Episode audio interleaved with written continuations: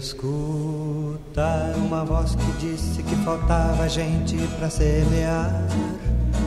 Deixei meu lar e saí sorrindo e assoviando. Olá, prezado 20. Estamos hoje 30 de julho de 2023. Estamos terminando já o mês de julho e na liturgia nós celebramos o 17º domingo do tempo comum. Além de cumprimentar você, lhe convidar também para a gente refletir sobre a liturgia de hoje. Primeiro eu queria dizer o seguinte: Deus habita no templo santo e reúne seus filhos em sua casa. Na verdade, a celebração é como a gente estar é, na casa, no templo de Deus. Deus que reúne os seus filhos. A casa de Deus, então, é para nós abrigo, até diria abrigo seguro, onde se celebra a Páscoa do Senhor. E todo domingo a gente é convidado a celebrar a Páscoa do Senhor. É espaço de reflexão, principalmente sobre a dignidade e a graça nas pessoas. Quer dizer, cada pessoa tem uma dignidade, tem a presença de Deus, e isto deve ser motivo de reflexão e de celebração.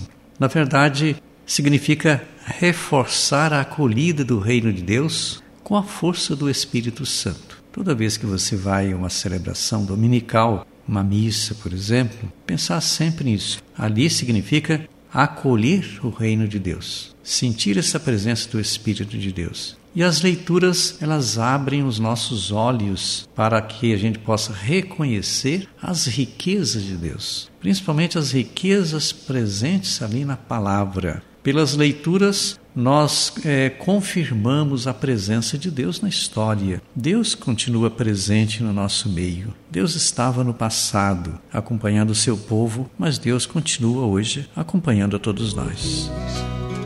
Minha alma pode estar inquieta, mas o coração. Bom, o que, que nos diz então a primeira leitura de hoje? 1 Reis, capítulo 3, do 5 ao 12. Lá vai dizer que para reinar Salomão pede ao Senhor uma coisa muito importante. Salomão pede sabedoria, pede um coração compassivo, um coração capaz de governar entre o bem e o mal saber governar e saber governar bem. Deus agradou do pedido de Salomão, porque ele não pediu nem riqueza, nem vida longa, pediu sabedoria. Por isto, deu a ele um coração sábio, um coração inteligente para governar o povo com justiça. Salomão, então, é figura exemplar de quem prefere dons e não riquezas foi uma pessoa de coração compreensivo diante dos dons de Deus. Então, a primeira leitura de hoje, primeiro Reis, mostrando para nós a importância da figura de Salomão.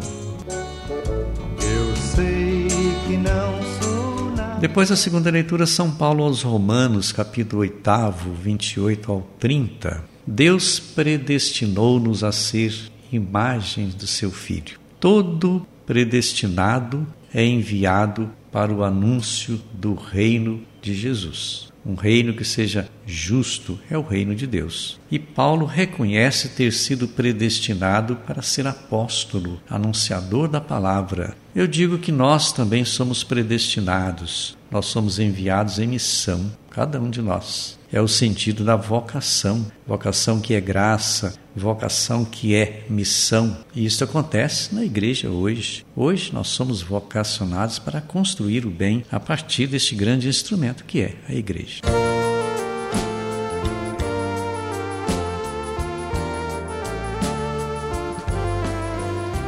Depois o Evangelho de Mateus, capítulo 13, do 44 ao 52, vocação é tesouro escondido, esse tesouro que deve ser descoberto.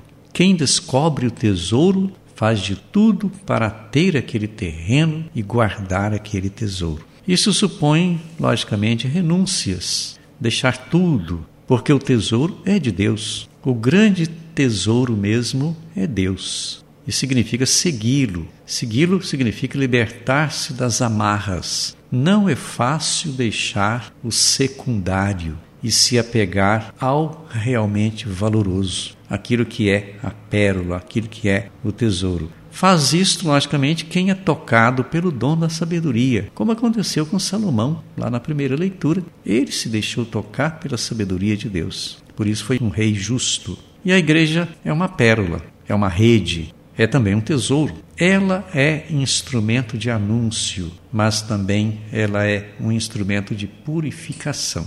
Nela nós somos como que peixes, e os bons peixes serão recolhidos por Deus. Haverá uma separação. Nós somos então e devemos ser bons peixes. A purificação passa pelos ensinamentos do Evangelho, tudo a serviço do reino que é Jesus, o tesouro, a pérola, a salvação. Eu termino dizendo como estamos sendo predestinados, como estamos sendo vocacionados já que a vocação é para todos. O chamado de Deus é para cada um de nós. Agora, a resposta depende também de cada um. Deus dá a sua graça, dá o dom da vocação, mas quer que da nossa parte reajamos, que da nossa parte a gente dê uma, uma resposta.